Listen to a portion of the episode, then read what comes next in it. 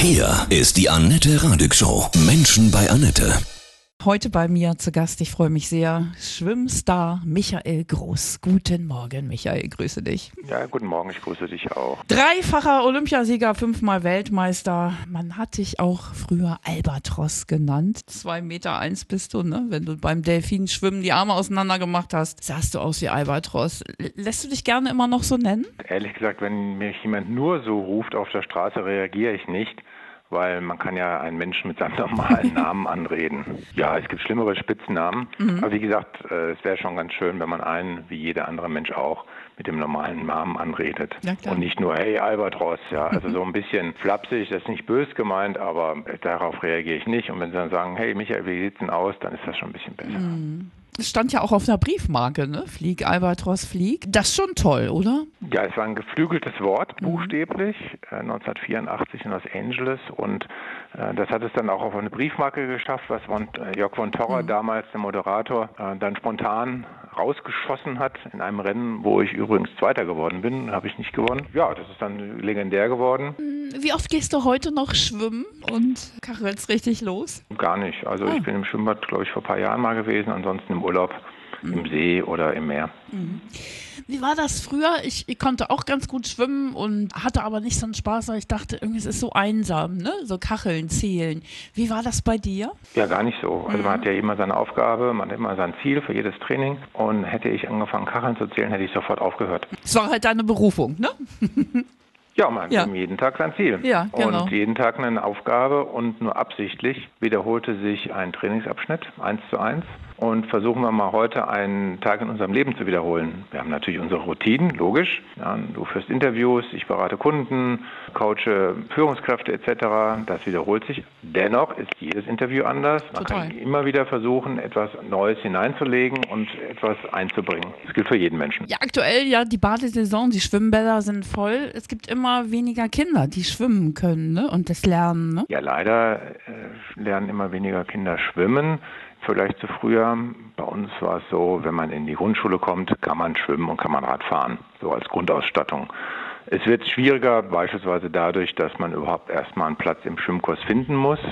Dass es äh, so schwierig ist, liegt daran, weil es halt weniger Wasserfläche gibt, sprich weniger Schwimmbäder. Und da ist sicherlich vor Ort in den einzelnen Kommunen Lösungen gefordert, weil man kann ja auch nicht fürs Schwimmen lernen 50 Kilometer weit fahren. Mhm. Also beispielsweise weiß ich, äh, dass in einzelnen Städten gesagt wird, wir haben hier zwei Vormittage in der Woche rein fürs Schwimmen lernen, ja, reserviert, sodass dann wirklich genügend Platz ist. Und gerade wenn man jung ist, als Kind vor der Schule, lernt man Schwimmen ja relativ schnell und spielerisch. Absolut. Wird ja auch immer wieder kritisiert, dass dieses Brustschwimmen vielleicht äh, für den Anfang zu schwer ist. Ehrlich gesagt kann ich mir da keine Worte erlauben, weil ich noch keinem Kind auch meinen eigenen Schwimmen beigebracht habe. Ich persönlich bin ja auch nicht so der große Brustschwimmer. Mhm. Äh, Brustschwimmen ist schon koordinativ schwierig, ja, mit Armen und Beinen zusammen. Rückenschwimmen natürlich ein Nachteil, man sieht nicht, wo man hinkommt. Also ich weiß zum Beispiel von Australien, äh, dass die auch mit Krautschwimmen und anderen Sachen anfangen und beispielsweise überhaupt nicht mit Schwimmflügeln arbeiten, weil die Kinder sollen von Anfang an mit dem Medium Wasser, was uns ja Menschen trägt, ja, durch unsere Lungen, ja, wir schwimmen ja eigentlich auf dem Wasser oben drauf, ähm, dass sie jetzt einfach das Medium spüren. Und das kann ich auch nur jedem empfehlen, der schwimmen lernen möchte, sich erstmal mit dem Medium vertraut zu machen, beispielsweise im Nichtschwimmerbecken. Ähm, das haben dann unsere Kinder auch mal gemacht, sich einfach mal auf den Grund zu legen, ja, und dann merkt man, ja, man kann das ja beobachten bei Nichtschwimmern, dass da nichts schief geht und da merkt man, wenn man daneben steht, huch, ich treibe ja nach oben. Mhm. Ja, und dann diese berühmten Delfinsprünge, sodass man merkt, dass auch im Wasser man ja äh, mit dem Medium wirklich auch was anfangen kann. Also dass man einfach Zutrauen gewinnt, weil wir sind nun mal Landratten, wir Menschen. Und insofern ist es wichtig, dass man zu diesem unbekannten Medium Zutrauen schafft, dass man merkt, ähm, dass man das als Freund behandelt und nicht als Gegner. Und dann kommt dann irgendwann die Technik, welche auch immer, ehrlich gesagt. Ich selber habe mit viereinhalb Jahren schwimmen gelernt, damals bei der DLRG. Ich bin ja auch relativ schnell gewachsen. Äh, meine eigenen Kinder haben später schwimmen gelernt, allerdings auch vor der Schule schon, die in die Schule kamen und mhm. schwimmen konnten.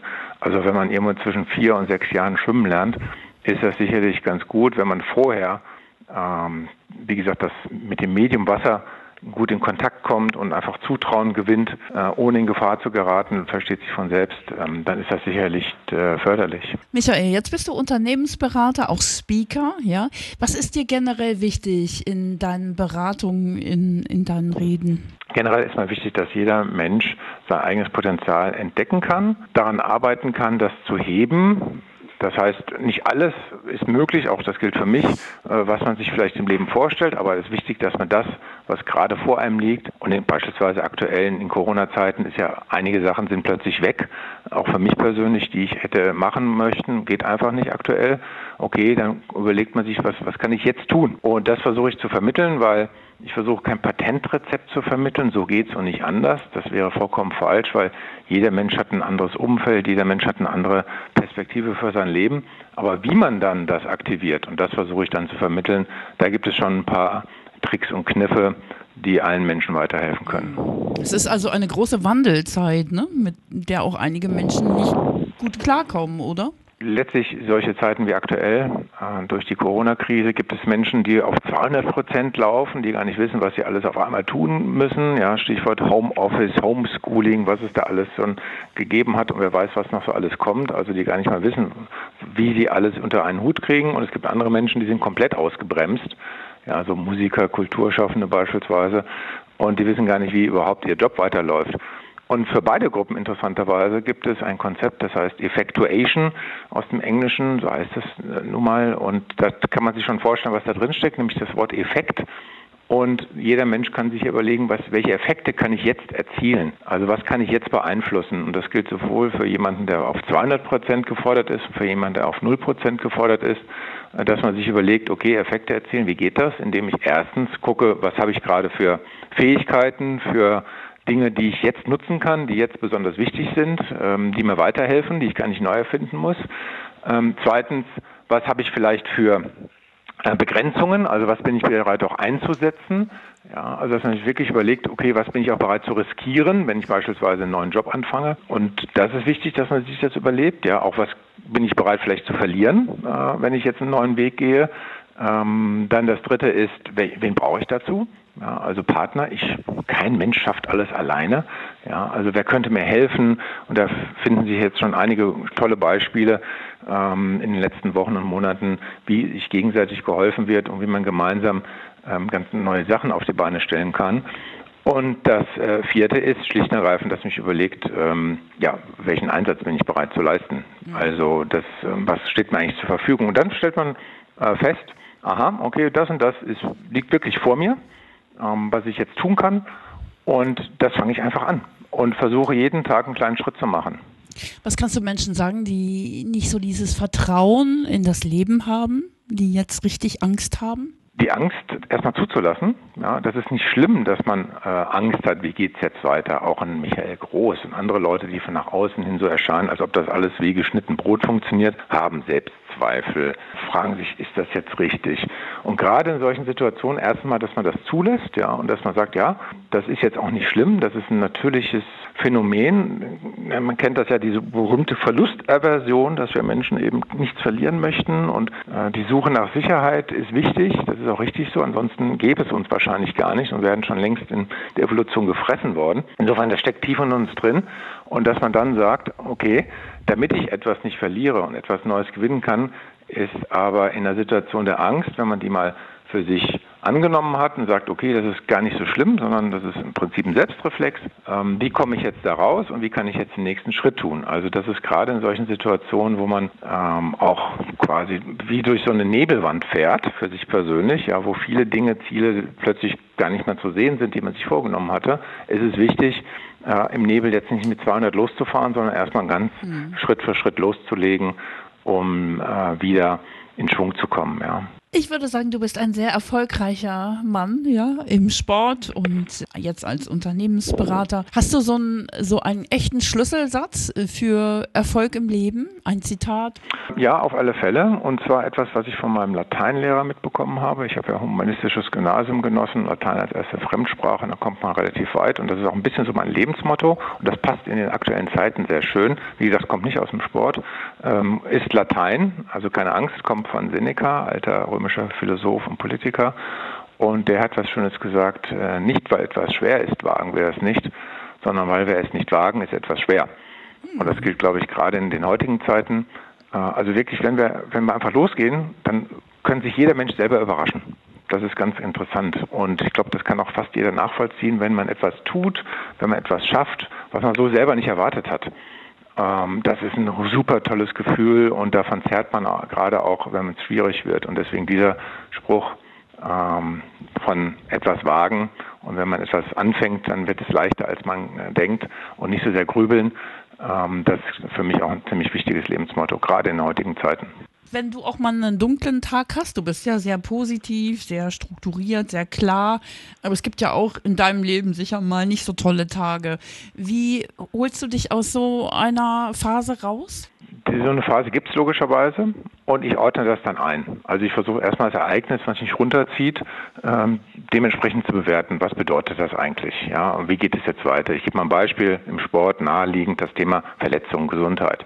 Da ist natürlich dann erstmal eine Nacht drüber schlafen, das einfach mal sacken zu lassen und ähm, jetzt nicht dieser Spruch, das ist ja halb so wild etc. Nee, also wenn man beispielsweise im Sport verletzt wird, dann ist das wild und dann hat das äh, Auswirkungen und dann sich zu überlegen, okay, nachdem man das diesen ersten Frustmoment und dieses erste Enttäuschtsein, auch vielleicht über sich selber, weil man irgendwie nicht aufgepasst hat, äh, wenn sich das gelegt hat, dass man dann sich überlegt, okay, was sind denn jetzt die ersten Schritte? Ja, also was kann ich heute tun an kleinen Schritten, was kann ich im nächsten Mal tun?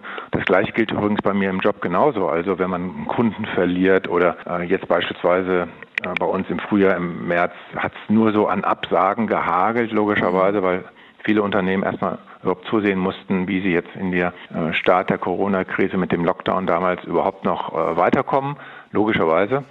Und dann hat man sich auch überlegt, okay, mal gucken, äh, wie das jetzt weiterläuft, was sind jetzt die ersten Schritte, was kann ich jetzt tun? Und äh, da haben sich dann neue, das ist das Spannende an solchen Geschichten, Not macht erfinderisch, wie wir ja bekanntlich alle wissen. Und da sind bestimmte Dinge dann passiert und bestimmte Dinge habe ich für mich persönlich auch initiiert, die ich mir hätte vor ein paar Wochen, Monaten nicht vorstellen können. Mhm. Ja, man verändert sich dann so, ne? Das ist toll. Mhm. Genau, und ich bin auch jemand, der sagt, also bevor ich verändert werde und quasi einfach rumtreibe, gucke ich, wo gibt es vielleicht auch mal einen Ast oder äh, einen Strohhalm, an dem man sich mal festhalten kann, äh, beziehungsweise den man selber dann noch, äh, wo man dann selber noch irgendwo Land gewinnen kann. Also das mhm. versuche ich eigentlich immer. Und es gibt halt wenige Situationen im Leben, wo das überhaupt nicht gelingt. Also wenn man jetzt beispielsweise eine tödliche Krankheit hat, dann äh, zum Glück toi toi toi ist mir das noch nie passiert. Aber das sind so einmalige Situationen.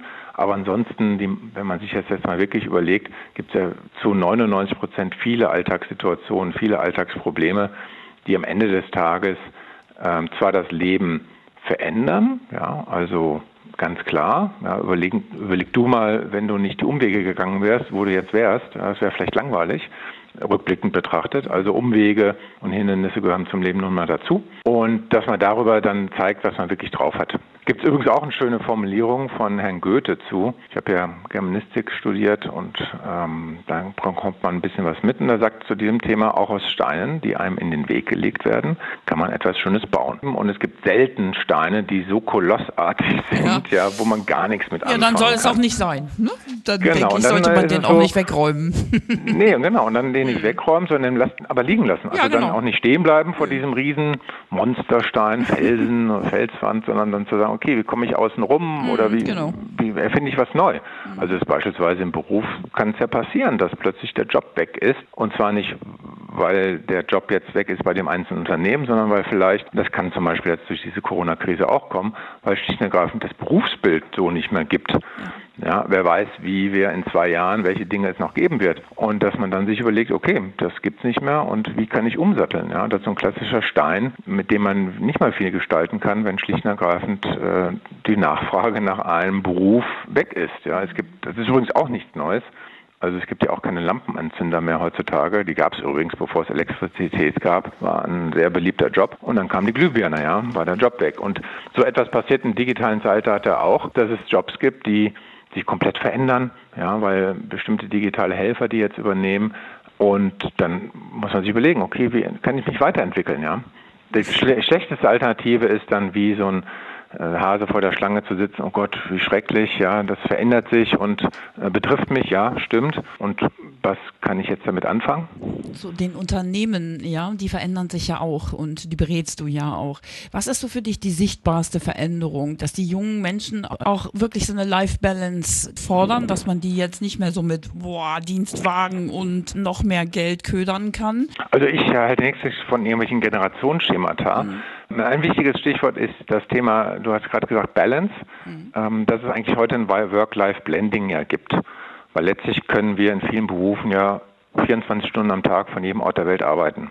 Ja, Stichwort Homeoffice. Ähm, und das ist sicherlich eine Gefahr. Und das ist beispielsweise eine große Veränderung und eine Herausforderung für Unternehmen, dass man da zur Selbstausbeutung oder Fremdausbeutung neigt. Und deswegen, was du sagst, die jüngere Generation hat diese Erfahrung, ja, also die Generation Z, also das sind die Menschen, ich habe ja selber da welche zu Hause sitzen, das sprich meine Kinder, die keine Welt unter Internet kennen. Die, die, sehen es so, dass alle Informationen ihnen zur Verfügung stehen und nicht wie traditionellen Unternehmen, welche unter, welcher Mitarbeiter hat welche Informationen. Nee, die erwarten einfach, dass ich, äh, dass alle Informationen zur Verfügung gestellt werden, dass sie die technische Ausstattung haben, dass sie ihren Job machen können.